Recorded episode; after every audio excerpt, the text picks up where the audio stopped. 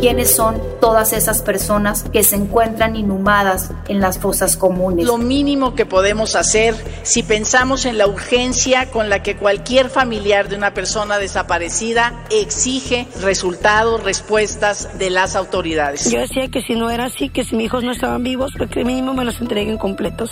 No encuentro cráneo de mí. Que si no hubiéramos empleado una metodología con enfoque masivo de buscar a todas las personas al mismo tiempo, no hubiéramos podido identificar aún teniendo los cuerpos y los restos humanos. El país presenta.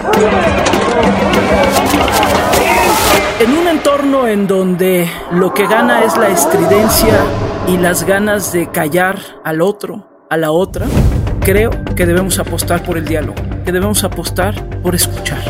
Al habla con Barkentin. Vamos por él ahorita. Y aquí estamos. Aquí estamos. Ay. Ay. Virgen de Guadalupe. Ahí está, madre. Ahí está, madre. No toques, no toques nada. Ahí está, madre. Ahí está. Ya ves, ahí está ya. Quiero ver. ¡Víctor! Grita, mi amor, grita, grita. Grítale.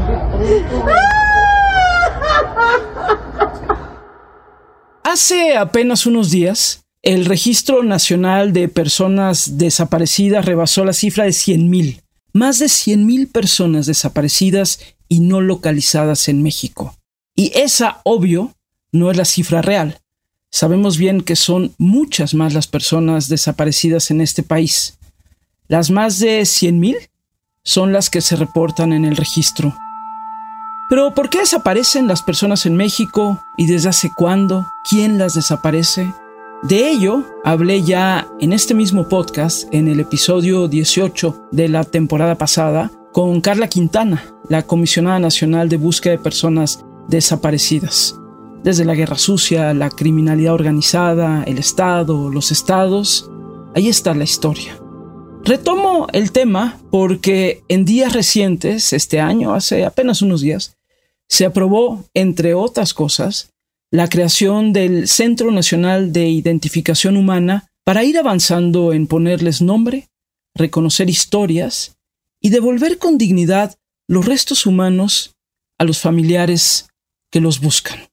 Suena terrible y doloroso, pero así es la realidad de este país. Así que esta semana, en Al habla con Barkentin, quise detenerme en entender cómo funciona el Centro Regional de Identificación Humana en Coahuila, al norte de México, cuya metodología y funcionamiento servirán de base para la operación del Nacional, cuya creación, como ya les decía, recientemente fue aprobada. Así que, para entender y tratar de ponerle horizonte de salida a este horror, hoy converso con Yesca Garza. Soy Yesca Garza Ramírez y soy coordinadora general del Centro Regional de Identificación Humana en Coahuila. Soy licenciada en Derecho y tengo 10 años trabajando en temas de víctimas. Inicié en la función pública como coordinadora de la Unidad de Atención a la Violencia Familiar y de Género en el municipio de Torreón. Posteriormente fui directora general de los Centros de Justicia y Empoderamiento para las Mujeres en Coahuila Estuve también al frente de la Procuraduría de Protección de Infancia y Adolescencia a nivel estatal, fui procuradora estatal y estuve trabajando también eh, un año desde la Oficina de las Naciones Unidas contra la Droga y el Delito en México para después incorporarme a coordinar los esfuerzos de este Centro Regional de Identificación Humana. Y no, lo que vamos a escuchar hoy no es placentero, es más, es profundamente doloroso pero tenemos que hablar de ello. Así que, comencemos. He dado muchísimas evidencias, pues entregamos los 5.217 fragmentos que sacamos de una noria, donde nosotros le decíamos a Fiscalía que ahí, ahí había, y ella nos decía que no, que ahí no había nada y que ahí no había nada, y sacamos los 5.217 fragmentos. ¿Qué significa la identificación humana? ¿A qué nos referimos cuando hablamos de identificación humana? Bueno, más que un tema de identificación humana como tal, eh, nosotros lo llamamos hacer búsqueda forense de personas desaparecidas con fines de identificación. Es el poder unir las ciencias forenses multidisciplinarias que nos lleven a la localización desde una trinchera post-mortem de una persona desaparecida. Aquí utilizamos diversas ciencias, utilizamos desde el proceso de recuperación, el proceso de análisis post-mortem y la entrega digna a los familiares que estaban buscando a su ser querido desaparecido. ¿Cómo sucedía esta identificación antes de, por ejemplo, sistematizarlo, como ya nos contarás más adelante, de cómo lo están haciendo en el centro? Es decir, se encontraban restos humanos y a partir de esos restos humanos se hacía una investigación local o cómo funcionaba antes, Yesca? Bueno, creo que hay un parteaguas muy importante eh, a nivel de búsqueda y a nivel institucional, que fue la creación de las comisiones locales. Coahuila es la primera comisión local que logra generar una capacidad de búsqueda forense. Ahora también ya están otros estados como Jalisco, que acaba de iniciar su proceso de exhumación esta semana, y ahora lo que se espera con el propio Centro Nacional. Digamos, antes de que existieran las comisiones, que Coahuila integrara este centro, todo el tratamiento forense estaba a cargo de las fiscalías locales, de los servicios forenses tradicionales y en algunas partes del país los servicios forenses autónomos que se tienen caso Ciudad de México, caso Jalisco. Entonces se encontraban un hallazgo, un cuerpo de una persona fallecida o un resto humano de una fosa de inhumación clandestina y el Ministerio Público invoca al área de servicios forenses para hacer un levantamiento de cuerpo e inicie toda la dictaminación post-mortem, atendiendo los diversos protocolos, e integre un archivo básico con una trazabilidad de ese cuerpo o de ese resto humano. Pero digamos, toda la parte ministerial y pericial estaba a cargo del control y de la dirección de las fiscalías locales. Lo hemos platicado, por ejemplo, con Carla Quintana, que ha estado también en este podcast conmigo, quien eh, encabeza la Comisión Nacional de Búsqueda de Personas. Pero, Yesca, para quien nos escucha en este podcast, hay que explicar un poco el contexto. ¿Qué significa la búsqueda de personas en México y la identificación de restos humanos en México? Porque no estamos hablando necesariamente de, por ejemplo, un accidente en donde pues, una persona pierde la vida y se tiene que identificar, sino estamos hablando de que en México hay una crisis forense brutal. Lamentablemente vivimos un contexto de desaparición muy grande y que lleva de la mano una crisis forense. En el caso de Coahuila estamos hablando que la recuperación que estamos haciendo son de cuerpos que estaban inhumados en fosas comunes desde el año 2003, porque también es muy complicado fijar una temporalidad a nivel nacional. El crimen organizado o la violencia llega a Coahuila hace más de 12 años. Nosotros estamos recuperando los cuerpos que se encontraron de personas fallecidas de hace 10, 12, 13, 14 años, que es un contexto distinto a otras entidades federativas, donde lamentablemente ellos están pasando. Al día de hoy lo que nosotros pasamos hace más de una década. Al menos cinco cuerpos calcinados fueron localizados en una fosa clandestina en Saltillo, Coahuila, luego de una denuncia anónima. En el sitio fueron localizadas prendas de vestir y otros objetos. ¿Qué le ha permitido a Coahuila intervenir y poder integrar un centro como este? Es el escenario de seguridad que tenemos al día de hoy. Pero digamos, en temas generales, la desaparición de personas que conlleva a la búsqueda viene bajo el principio de la búsqueda en vida pero con los años reconocimos, por lo menos a nivel estatal y ahora se está haciendo con todo el gobierno de México, la crisis forense. ¿Quiénes son todas esas personas que se encuentran inhumadas en las fosas comunes? ¿Y quiénes son todas esas personas que se han recuperado o que sus restos humanos se han recuperado de las fosas de inhumación clandestina, donde el grado de querer ocultar los cuerpos por parte del crimen organizado fue inimaginable, que son todos estos campos de exterminio, todas estas fosas comunes. Digamos, los trabajos de búsqueda forense se dividen en dos grandes áreas. Despresurizar y recuperar los cuerpos inhumados en las fosas comunes, que se presume se advierten de información de carpetas de investigación de homicidios o de averiguaciones previas cuando teníamos el sistema de justicia anterior y todos los restos y cuerpos que se desprenden de las fosas de inhumación clandestina, que son estas dos grandes líneas de búsqueda forense. Y no solamente para el tema de identificación con enfoque masivo, que es lo que estamos nosotros aplicando con esta eh, nueva metodología, es la recuperación y el análisis post-mortem de los cuerpos o restos humanos. Es encontrar y documentar a todas aquellas familias que están buscando un ser querido desaparecido a nivel región o a nivel nacional, porque ahora podemos decir con la experiencia lo complejo que fue el fenómeno de la desaparición y la movilidad que tuvo este fenómeno. Podemos encontrar una persona de un estado del norte en una fosa común de un estado del sur. Es que es muy importante esto que nos señalas, Yesca, porque sí, es decir, aunque ustedes estén en Coahuila, no son necesariamente personas de Coahuila las que están en muchas de estas fosas. Y a mí me gustaría tal vez detenernos tantito en una cosa. Dices, bueno, las fosas comunes, que seguramente tiene un procedimiento, pero de las fosas clandestinas, ¿quién encuentra estas fosas y quién encuentra estos restos humanos?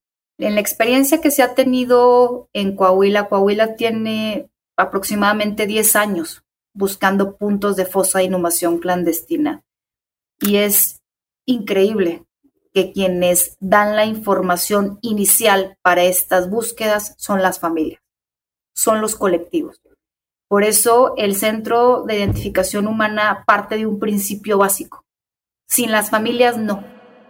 Nosotros no vamos a una fosa común, no vamos a una fosa de inhumación clandestina si no nos acompañan las familias. Decidimos meternos nosotros por nuestra propia cuenta, nos armamos con cuerdas, tomamos un curso de nudos para poder bajar y pues agarrar escalera y, y vamos a meternos y sacamos los 5.217 fragmentos. Son los grandes buscadores a nivel nacional y Coahuila ha sido una experiencia muy importante porque las familias se han capacitado a un nivel jurídico y a un nivel pericial, digamos que han tenido la gran información para iniciar las búsquedas.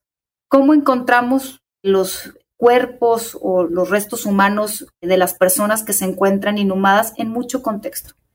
Una gran parte se encuentran con alteración térmica, que sufrieron algún grado de combustión, también con diversos materiales, y en otros lados se encuentran también fosas con osamentas o cuerpos completos. El Ministerio Público, la Fiscalía, tiene a su cargo cuidar toda la parte ministerial en la búsqueda. Pero algo que está haciendo también Coahuila, la Comisión Local de Coahuila, que es donde nosotros estamos adscritos, es hacer búsquedas, iniciar con procesos de búsquedas de personas desaparecidas, no iniciar las diligencias desde la perspectiva de la persecución del delito con fines criminales, que eso es fundamental y que el trabajo del centro lleva a poder fortalecer una investigación criminal para tratar de garantizar el derecho a la justicia y a la verdad de las familias. Sí, pero al centro no le toca la parte de persecución criminal. Les toca en tal caso acompañar, alimentar con información para evidentemente llegar a una resolución y en el mejor de los casos a la justicia. Pero sí es importante decir que al centro lo que le toca es más bien eso, la identificación de los restos que se encuentran, ¿cierto?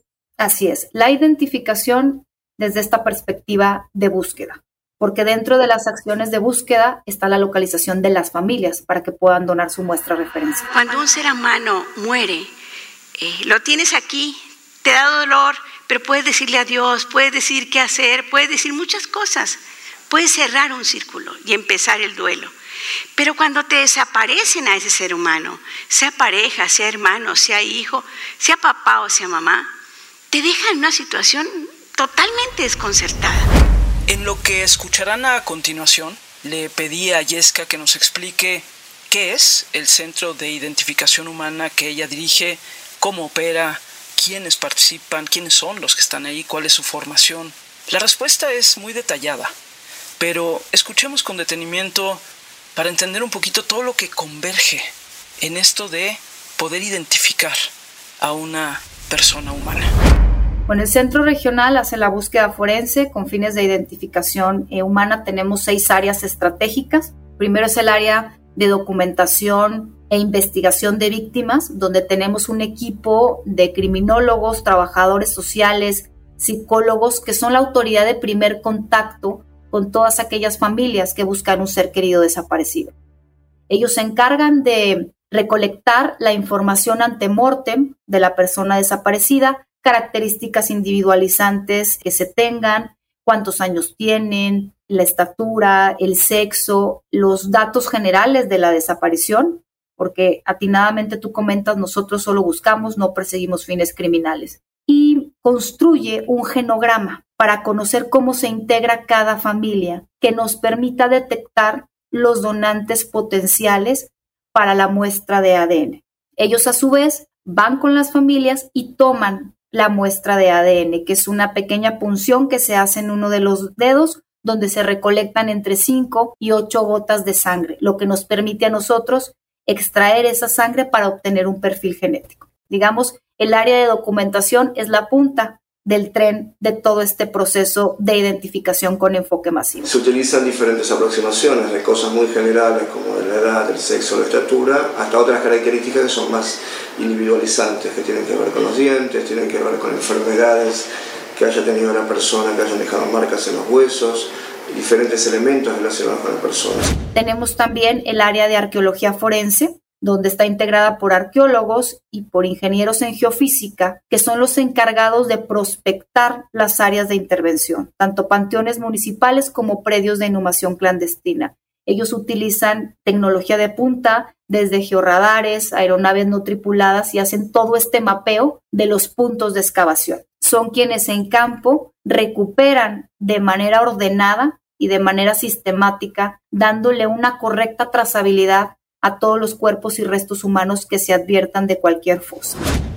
Tenemos también el área de análisis post-mortem, que es un equipo multidisciplinario de licenciados en ciencias forenses, de antropólogos, de médicos legistas, de odontólogos forenses y de criminólogos que se encargan de hacer el análisis o la dictaminación de todo el cuerpo o del resto humano que se encuentre. Además, ellos son los encargados de tomar las muestras osteológicas para poder obtener perfiles genéticos de cada uno de los cuerpos y restos humanos que se recuperen. No es lo mismo un cuerpo que sea quemado dentro de la cajuela o del baúl de un vehículo a una persona que se carboniza en un incendio o un accidente aéreo. Eso depende del tipo de reactivos que están generando el fuego y cuánto tiempo están expuestos.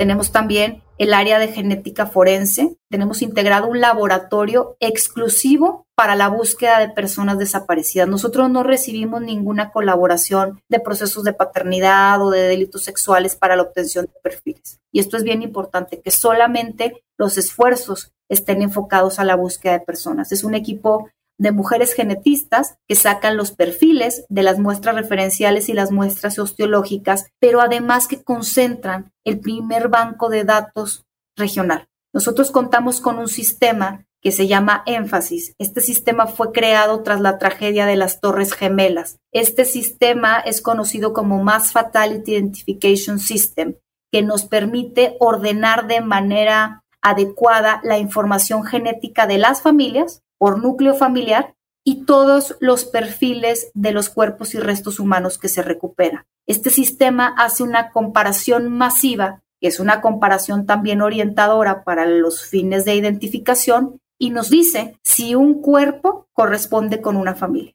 Pero son miles de cruces estadísticos que se hacen con este sistema. Entonces es importantísimo tener un número importante de familias con su información genética como de perfiles de los cuerpos que el propio centro recupera en todos sus procesos. Tenemos un área de evidencia y resguardo de indicios, que es quien lleva el orden en la trazabilidad, donde tenemos áreas de resguardo muy importantes, tenemos áreas de osteoteca, cámaras refrigerantes y tenemos áreas de nichos o gavetas individuales que nos permite preservar de manera digna los cuerpos y los restos humanos, porque algo que demandan las familias, que es muy importante, es el tratamiento apegado a los derechos humanos y con dignidad que se le debe de dar a los cuerpos y restos humanos de todas las fosas comunes y clandestinas. El frío excesivo frena la putrefacción y lo empieza a deshidratar. Por eso tiene ese aspecto de momificación. En, al cabo de unos días los dedos deben de estar flexibles y suaves y se puede lograr hacer una buena impresión de esa huella dactilar y es posible que con eso se pudiera identificar. Y tenemos la última área que es el área de confirmación de identificaciones. A esta área, una vez que el sistema nos arroja una coincidencia, se le notifica y reúne los dictámenes periciales del resto de las ciencias multidisciplinarias. Si tenemos una coincidencia donde estamos buscando a una mujer de entre 20 y 25 años que mide entre 1,60 y 1,70, nos cercioramos con la antropología que el perfil biológico sea correspondiente y cotejamos la información antemortem que levantan los investigadores con la información postmortem que levanta el equipo de análisis postmortem. Con un comité multidisciplinario se hace una defensa técnica de cada uno de los intervinientes para poder emitir el dictamen multidisciplinario de identificación al más alto grado de certeza y poder notificarle al Ministerio Público y a su vez a la familia que hemos localizado desde el ámbito postmortem a su ser querido. Con este centro se fortalece a la Comisión Nacional de Búsqueda y así brindará una herramienta efectiva y certera para la identificación de las personas desaparecidas, así como un trato digno a los cuerpos y restos humanos que se encuentran sin identificar. Ahorita que lo estás contando, Jessica, suena o sea, una estructura gigantesca, pero también entiendo que en nuestro país de pronto las estructuras no son tan, tan grandes como tal vez necesitaría. ¿Cuánta gente trabaja ahí contigo? Somos 42 personas, hemos ido contratando según las necesidades propias del centro y sí comentarte que, por ejemplo, en los procesos de exhumación masiva se hacen contrataciones para poder ayudar con los trabajos en campo, pero al día de hoy somos una plantilla de 42 personas, el 95% forense. Tenemos el gusto de decir que ya sea una primera identificación, que esperemos que sea la primera de cientos o miles de identificaciones para, que servirán en el centro de identificación de Coahuila y no solo para Coahuila, sino eventualmente para la región y para el país. Yesca, no sé cómo lo midan ustedes, pero no sé cuántas personas han identificado o qué porcentaje de identificación tienen. No sé cómo se mida. Igual de verdad estoy haciendo una pregunta que no corresponde, pero creo que para todos sería interesante el, el saber, digamos, como el éxito en estas indagatorias. Es una pregunta muy importante porque muchas veces pensamos, que el centro ha recuperado muchos cuerpos, pero que no tiene un número importante de identificaciones. Primero comentarte que si no hubiéramos empleado una metodología con enfoque masivo, de buscar a todas las personas al mismo tiempo, no hubiéramos podido identificar aún teniendo los cuerpos y los restos humanos, porque incluso tuvimos que hacer búsquedas adentro del panteón. No había trazabilidad en las carpetas que nos dijeran en dónde estaban los cuerpos adentro del panteón. Es una parte que se lleva con esta búsqueda forense. En 2021 recuperamos un número mínimo de 807 cuerpos de más de 500 fosas comunes.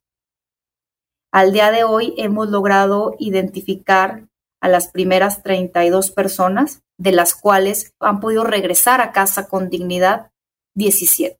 Del resto de las 32 continuamos con la dictaminación individual y con todo el proceso jurídico para poderlos regresar a casa. Y además tenemos 49 casos en investigación, que ya tenemos una coincidencia, pero que estamos buscando a las familias para completar su información genética, poder elevar la probabilidad estadística para confirmar o excluir la identificación. Hace reiterado lo de identificación con enfoque masivo. ¿Nos lo puedes explicar a qué te refieres con identificación con enfoque masivo? Bueno, esta metodología que está implementando Coahuila y que ahora está implementando también Jalisco nos permite hacer búsqueda, yo le llamo la buscar a las personas, a todas las personas al mismo tiempo. Son procesos a gran escala. Recuperamos cuerpos y restos humanos a gran escala, analizamos a gran escala, obtenemos perfiles de muestras osteológicas a gran escala y buscamos a todo el universo de familias que buscan a un ser querido desaparecido. Esto es desde el enfoque de la búsqueda generalizada. Tenemos que dejar o tratar de dejar en la mayoría de los casos de buscar bajo hipótesis individuales. Creer que porque una carpeta de homicidios nos dice que este cuerpo que está en esta fosa puede corresponder a esta familia.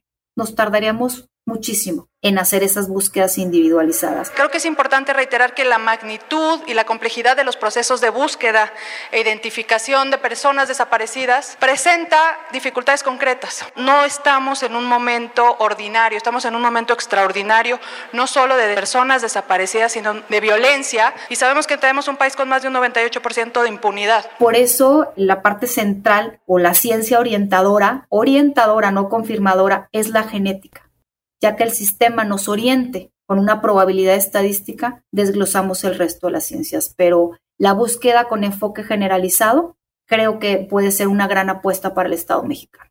Es decir, si entiendo bien, por un lado se recuperan cuerpos o restos de cuerpos, pero por el otro lado se tiene la información de quien está buscando. Y entonces tienen esta información de los restos de seres humanos y por el otro lado gente que busca y entonces se va cruzando. Es decir, por ejemplo, si alguien dice o hay una información de que alguien está buscando una persona con tales características y por el otro lado ustedes tienen indicios de restos que pudieran corresponder a eso que se está buscando entonces se empieza a cruzar la información para ir, digamos, avanzando más rápido y no tener a partir de un resto empezar a tratar de rastrear quién es esa persona. ¿Lo estoy entendiendo bien, Jessica?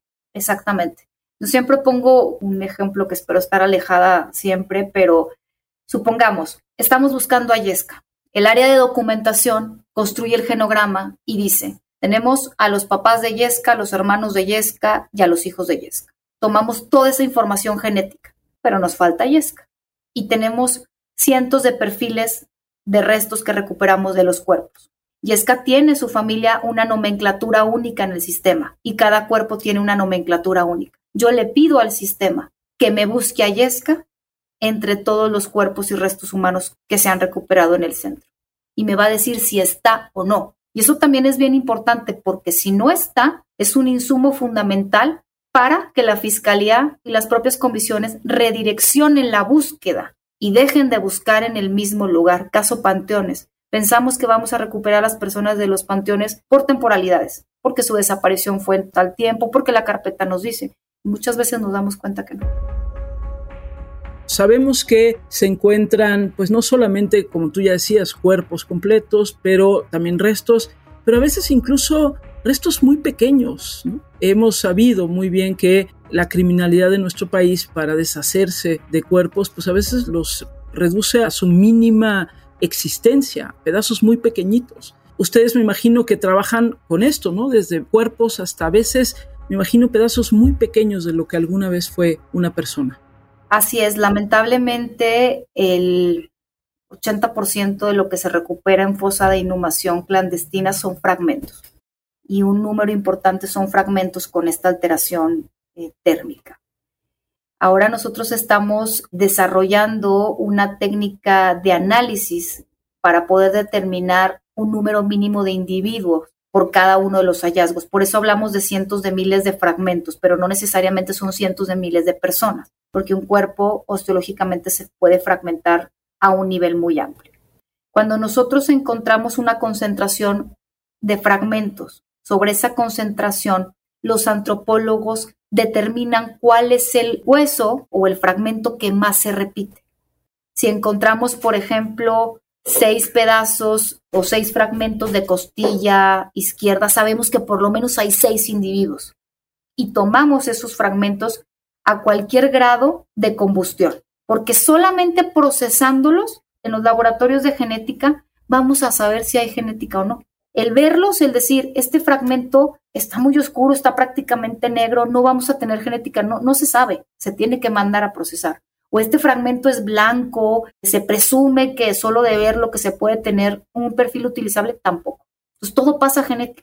Determinamos ese número mínimo, pasamos la muestra genética, vemos si hay un perfil útil con fines de confronta masiva, pero no lo dejamos de intentar. Y una cosa bien importante, si no se obtiene perfil, los fragmentos y restos humanos se tienen que conservar hasta que se desarrolle la tecnología necesaria pero no dejarlo de intentar. Y se tiene que ser muy honesto con las víctimas y con las familias. No es que no se haga algo, se hace un análisis antropológico y se espera generar las capacidades en materia genética para poder obtener perfil. Nos enfrentamos a todo, ¿verdad? Hay incluso fragmentos que son como láminas de hueso, ¿verdad? Que tienen una coloración incluso que, le sugieren a uno que la cosa puede que no vaya muy bien, que va a ser muy retadora.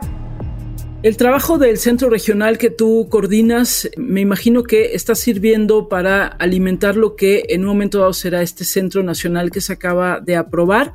¿Se seguirá esta misma metodología, estas metodologías YESCA que ustedes han estado probando? Sí, la visión que se tiene por parte de la comisionada nacional es poder replicar no solamente con el Centro Nacional esta metodología con enfoque masivo, lo está haciendo también Jalisco. Te comparto que tuve el honor de acompañar a los primeros trabajos de exhumación masiva con esta metodología al Centro Jalisciense de Identificación Humana y fue muy grato para mí ver los frutos que está teniendo también este centro regional en otros estados. Sus peritos se han venido capacitando ya casi por un año con nosotros.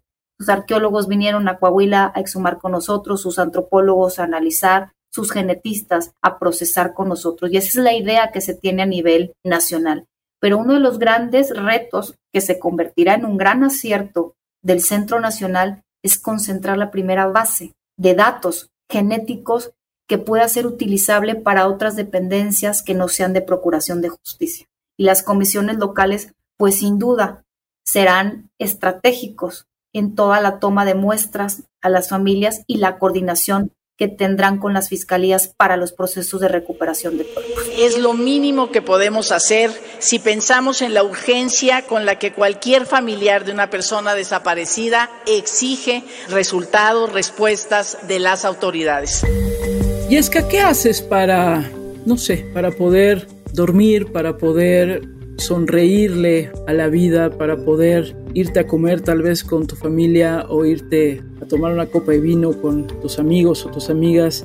Cómo mantener un equilibrio también emocional cuando estás trabajando en un entorno pues que nos muestra por un lado, lo peor que es este país, que ha sido la desaparición de miles y miles y miles de personas. Por otro lado, también lo mejor que es este país, que es la solidaridad de quienes buscan o el conocimiento de quienes trabajan contigo, por ejemplo, y a quienes tú conoces y que entregan también su conocimiento y su vida para que salgamos algún día de esta gran fosa que se ha convertido en nuestro país. Pero, ¿cómo le haces para seguir sonriendo? Mira, tras 10 años de trabajar con violencia y que que me han tocado cada vez escenarios más complejos y que no dejo de sorprenderme. Yo decía, cuando era procuradora de infancia, esto es lo peor, y lo te das cuenta que hay otras cosas. Creo que una parte fundamental en el equilibrio que puedo tener a nivel personal es mi familia. Mis familias, soy mamá. Eso me hace también ser empática en muchas otras cosas. Trato de valorar el tiempo con ellos, de hacer ejercicio, que eso me ayuda también a, a desestresarme pero sin duda creo que la, experiencia de los últimos 10 años me ha fortalecido para poder transitar a nivel emocional pues todo lo que se ve aquí. Y cuando regresas a alguien a casa, te da el ánimo suficiente para continuar. El apoyo de las familias es fundamental. Si yo no me sintiera acompañada por las familias, sería imposible continuar. Yo soy su única esperanza de mi hijo de volver a casa. Si yo no lo busco, no va a aparecer si yo no lo busco, nadie lo va a buscar y no, va, no lo voy a encontrar. ¿Qué te dicen las familias cuando regresan sus seres queridos, sobre todo cuando han sido identificados? ¿Qué te han dicho, por ejemplo, o qué te dicen? Son escenarios de reflexión, la verdad, bien fuertes. Por un lado está el agradecimiento de poder regresar un poco de paz, pero las familias a nivel nacional y en el caso de Coahuila tienen tanta capacitación y son tan conocedores de sus derechos, que eso es bien importante, que una vez que transitan la parte emocional de la entrega, inmediatamente preguntan qué pasó y que el proceso continúa. El proceso no acaba con, la, con el regresarles a sus familias, sino con el poder acceder a la justicia y a la verdad. Entonces, digamos, es, la segunda parte con ellos y, y es eso, ¿no? La tranquilidad tal vez de saber, de recuperar a su familiar, pero pues toman un, un aire muy importante de seguir en este camino para el acceso a la verdad. Aquí estamos las madres cantando por la paz y por la humanidad. Nuestros hijos son los más sagrados y son prisioneros de la impunidad. México es muchas cosas, sin lugar a dudas. Muchas maravillosas, deslumbrantes. Pero México es también esta enorme fosa de restos humanos que esperan ser identificados y regresados con dignidad a los hogares que los reclaman. Y la verdad es que nos toca a todos implicarnos, sí, en la construcción de un México menos violento y más justo, exigir que así sea, pero también en algo muy concreto y muy específico, no dejemos de llamar la atención para que el próximo Centro Nacional de Identificación Humana tenga el presupuesto necesario para operar. Ya escuchamos que hay metodología, que hay resultados, que se puede hacer. Ya lo escuchamos en esta conversación. Ahora a nivel nacional también puede funcionar, pero para ello requiere un presupuesto que le permita operar. Exijamos a quienes aprobaron por unanimidad su creación, exijamos a ellos que no se hagan de la vista gorda para asegurar su existencia y a las autoridades federales que se alzaron el cuello anunciando precisamente la creación de este centro. En fin, manos a la obra. Nos toca un poco también a todos. Gracias, gracias Yesca Garza por esta conversación y gracias a todos ustedes que me acompañan semana a semana aquí en Al Habla con Barkentin. Y ya saben, el próximo martes nos volvemos a escuchar. Adiós.